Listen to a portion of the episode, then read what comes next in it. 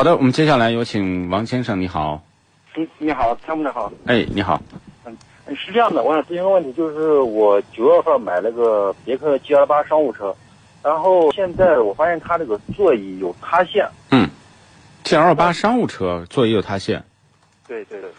那这个就显然就是质量问题，因为座椅呢，它一般它这个承载呢，它都是呃，就是有一定的规定，也就是说，他会想着最重的人坐上去会不会塌。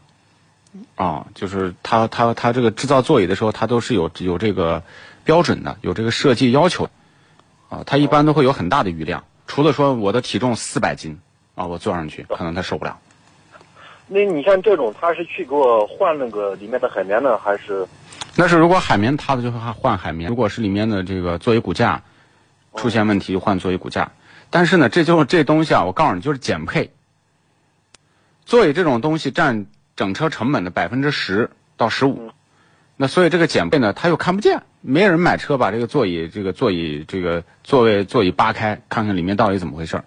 也就是说，卖出去一百个车，可能有九十五辆车，因为人都比较轻嘛，可能没有什么问题。只有那百分之几，可能时间长了这个就塌了。这是在国内的汽车制造当中，这种减配太常见了。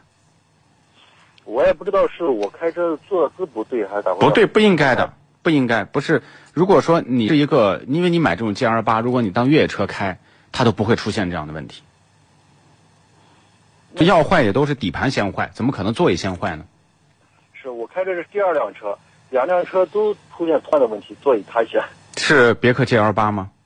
不是，前一辆是那个海马车，海福星，一二年买的。啊，那也不是什么好车。但你，那你体重多少呢？体重一百五。一百五重吗？一百五很标准呢。是啊。那你坐上去，你就说，即便是你用一一半屁股坐，那压强大也都不至于出现这样的问题。那这种也就是属于那种质量的问题，是吧？对啊，你别自责啊！你不能，你才开两辆车，如果你 你开五辆车，不同牌子都把座椅坐塌了，那就是真的是你的问题了。这个我就是一般人来讲呢，可能都会觉得是怀疑是不是我的问题，但是我可以负责任的告诉你，这应该不是你的问题，不可能。那这个情况，我应该先去找上四 S 店看看。你必须找四 S 店。你说这个怎么座椅就怎么都变塌了？这座椅坐不好啊，这对人的身体健康是有很大影响，对行车安全也有很大影响。我原来有一辆长城车，我坐着坐着，我总感觉我这个腰疼。我说这为什么这个腰疼呢？后来我发现这个座椅是歪的，明白吧？就坐着，它那个靠背是斜的。